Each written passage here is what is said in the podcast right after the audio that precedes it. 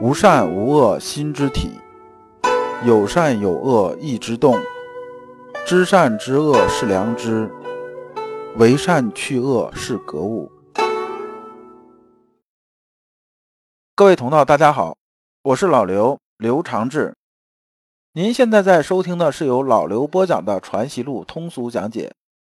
老刘说心学，带您领悟心学入世的智慧。各位同道，大家好。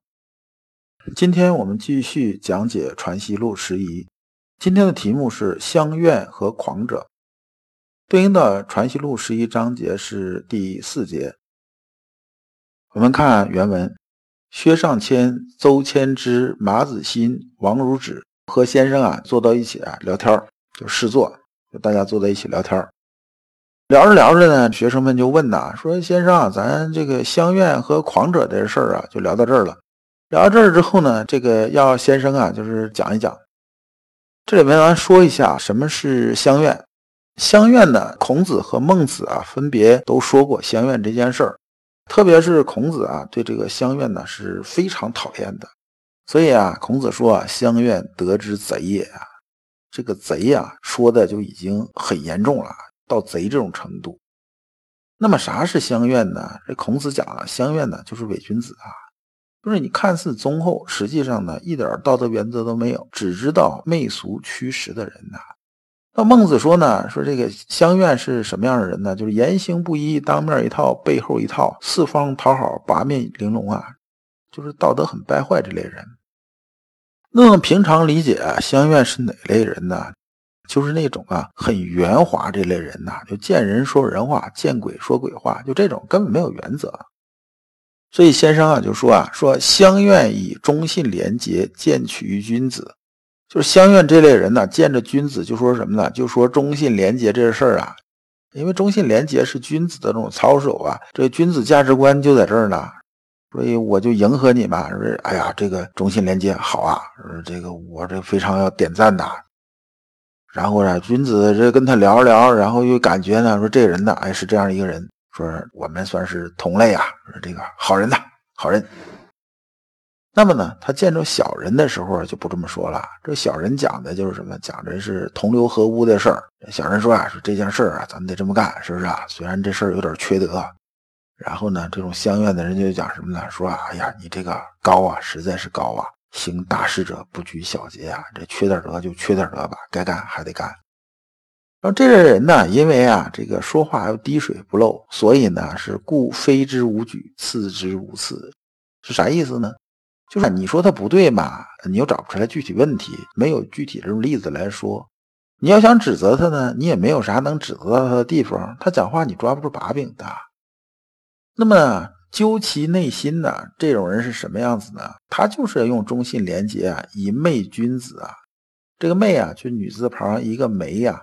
就是说这个有魅惑的意思啊，就是，这个我呢魅惑君子用什么呢？用忠信廉洁。那么用同流合污啊这件事情来魅惑小人呐，这小人干坏事儿我也点赞，就这样。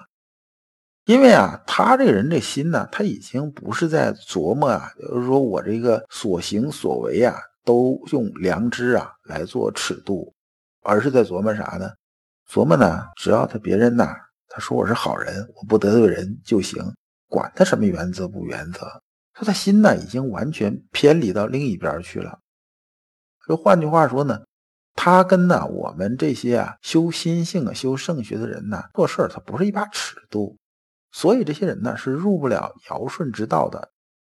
就换句话说呢，他这路已经偏了，你指望他再回到正道上，对不起，回不来了。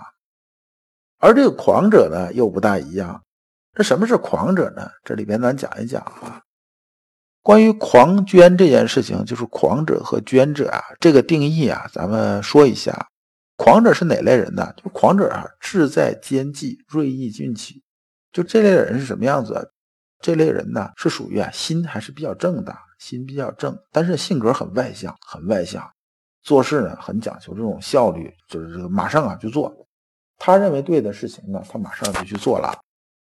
而且呢，由于这类人呢，他往往啊，在做这事情的时候啊，他这个思考可能不是特别成熟，考虑事情也不是很成熟，那做的那种手法呢，可能也没那么熟练，但是呢，他属于锐意进取，就这种人，就是属于热血青年呐，热血的志士仁人呐，就是这种人。那么捐者是什么呢？捐者啊，他也是有自己独立操守的，但这种人呢，性格比较内向，是独善其身的这类人。就说呢，我看呢，你们这么做是不对的，我认为是不对的。那呢，我呢，我也觉着呢，我也没有力量能那个扭转这些东西。那 OK，我就管好自己。我呢，独善其身，我有所为，我有所不为，我绝对不和你们同流合污。那么捐者啊，是指这类人。先生评价说呢，狂者啊，志存古人。说这些人呢，这狂者这一类人呢，他毕竟啊，他是在正道上，就说呢，他这个心呢，还是在正道上的。虽然呢，他离那个圣人呢还是有些距离的，就说呢不是那么很成熟，但是呢，他只要把这件事情搞定了，就说把他不成熟这件事搞定了，那么呢归于中道呢，说呀，他还是能到达圣人的。咱还拿开车做比喻啊，说是开车啊，就是狂者就属于哪类人呢？他还是想好好遵守交通规则，那只是呢车开的不是很熟练，他随着啊越来越熟练呢，他就能把车开好。那么呢，离啊，在这个道上好好开，在标线里边好好开，不违反交通规则，其实是很近的。那么只需要一个熟练过程。而这些人呢，正因为呢，他的这种标准呢，他的标准呢，不是说别人点赞就行，不是说不得罪人就行，而是什么呢？而是说我做这个事情啊，是否符合良知，就是符合天理啊。所以他在做事情的时候，往往啊把闻过是非，就是过分人过是非。说这件事情我做的不对，那我就遮盖住，我把这个黑的说成白的，把坏的说成好的，不会这样子的。所以这些人呢，就是狂者，这些人呢，他还是有底线的，他不是没有底线的。就说呢，他还是能救得好的。而呢，相怨呢，是完全呢属于什么呢？这个没有什么救的余地了，因为呢，他和咱们圣学这帮人呢，本身呢就是道不同。说学生要问呐，说相愿何以断其昧也？这个断呢，这里边是判断、断定的意思。意思说呢，你相愿，你怎么能说它就是一个昧事的一个事情呢？说你怎么判断呢？说你这先生讲话，你得有根据啊。有先生说呀，说这根据从哪儿来呢？相愿呢，就是讥讽啊、狂捐这类人呢，就知道了。他们往往是怎么说的呢？说何为局局凉凉？生思是也，未思是也。善思可以。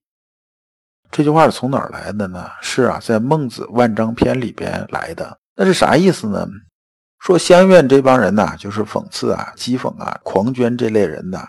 说你看你们现在局局凉凉啊，这个局局是什么意思呢？是啊，孤单寡合、冷清的样子。那么呢，他对于狂者讲的意思是说呢，你看你这个做事情啊，你说你也不知道那个得罪人这种事儿是不是啊？你看你现在四处得罪人，结果呢，大家都不待见你，你现在好吗？基本上属于这个一个人混日子，冷冷清清的。说捐者呢，意思是说呢，说你看你们呐，啥事儿独善其身，不合群啊。说你这样的话，别人不也不待见你吗？哎，你也得知道啊，这个生思是也，未思是也，善思可以。意思是说呢，说啊，人生在世啊，你得依照流苏来。说这个，你得适应环境啊，大家怎么干你就怎么干。那么只要别人说你好就行了呗，就是善思可以说别人说你好就行了。说我们看呢，他这个点在哪儿呢？他这点在于什么呢？在于讨好所有人呐。所以这是什么呢？这就是媚呀。在相愿这帮人呐，这个其所为也，就是他们干这些事儿都在干嘛呢？就是为了讨好啊，就是搞得八面玲珑啊，讨好啊。而这里边呢，圆融和圆滑不是一回事儿，大家不要混为一谈。相愿呢是圆滑，圆滑是指什么呢？圆滑是指啊没有原则，没有原则啊。而呢，圆融指的是什么呢？指啊，这人呢，这个做事很圆融，就是这人情商很高啊。他做事情啊，能把事儿做了，同时呢，让别人呢能比较配合，能搞得定。就说这种方式方法呀，是这个很厉害的，是这么一个人。但是圆融的人呢，他做事是有底线的，他不是没有底线。就说呢，只要底线上边这个，哎，都可以，咱该怎么地怎么地。但是你不能踩我底线，你踩我底线那不行，那我就翻脸了。但是圆滑的人不是，圆滑人是没有底线的。哪怕这人干这坏事干得非常坏，他该点赞还是点赞。但是圆融的人是不会点赞的，这是两回事儿。这先生接着说呀，这三代以下呀，三代啊是指什么呢？是指这个圣王之治的时候。说三代以后啊，这世取盛名于实，也就是当时出名这些人呢，哎，不过是相愿做的比较好，就是哪波人咱也不得罪，哪波人咱也不得罪。那么这一路人呢，说咱好，这那一类也说人咋好，帮咱传名吧。最后呢，就大家都说他是好这种的。那这类人呢，就是外面装的很好，但是呢是表里不一的，就是究其忠信廉洁，或未免至于妻子也。妻子就是老婆孩子嘛。说这人呢，在外边大家看着，哎，这人这个人模狗样挺好。他回家里边就不装了，是不是？门一关，哎，妻子和孩子觉着这个人呢，真不像外边说那样。这有点像什么呢？就是咱们那看一些社会新闻吧，有些人家暴的这种人呢，在外面的时候，大家都觉得，哎，你看这人脾气很好啊，这个乐呵呵的。这种人怎么可能吵架？怎么怎么地呢？他是造成一假象啊，他骨子里不是这样子的。那么他回家之后把门一关呢，开始打老婆，你说这就是完全表里不一了。先生啊，最后又感慨了一下，说即使你做到相愿呢，就是即使做到很圆滑，八面玲珑，见人说人话，见鬼说鬼话，其实也不是很容易一件事儿，这不是谁都能干得了的。那么这个事情呢，都那么难办，那你要当个圣人的话，那肯定啊还是有些难度的。完，学生又问呐，说狂捐为孔子所思啊，这一段说意思是说呢，说狂捐这件事情啊，既然孔子觉着还可以，那为啥他传道啊不传给秦章这些人呢？这秦章是指谁呢？就是静心篇里边呢，孟子在静心篇里面讲的，说秦章、曾皙、穆皮这些人呢，就是孔子认为这些人呢是属于狂这类人的。说你既然呢，孔子认为狂呢是很好的，那为啥不把道传给这些人呢？反而要传给曾子呢？那难道曾子也是属于狂捐这类人吗？完，先生说啊，说你们这么理解就不对了，这不是这么回事啊。说啊，这个秦章、曾皙、木皮这些人呢，他呢是天资秉性里边是有狂者这种的。但是呢，他一直到这个后面呢，由于啊，他这个特质这种因素嘛，所以呢，他的这个上升空间呢，就是很有限，最后就顶到天花板了，就终止于狂了，再往上上不去了。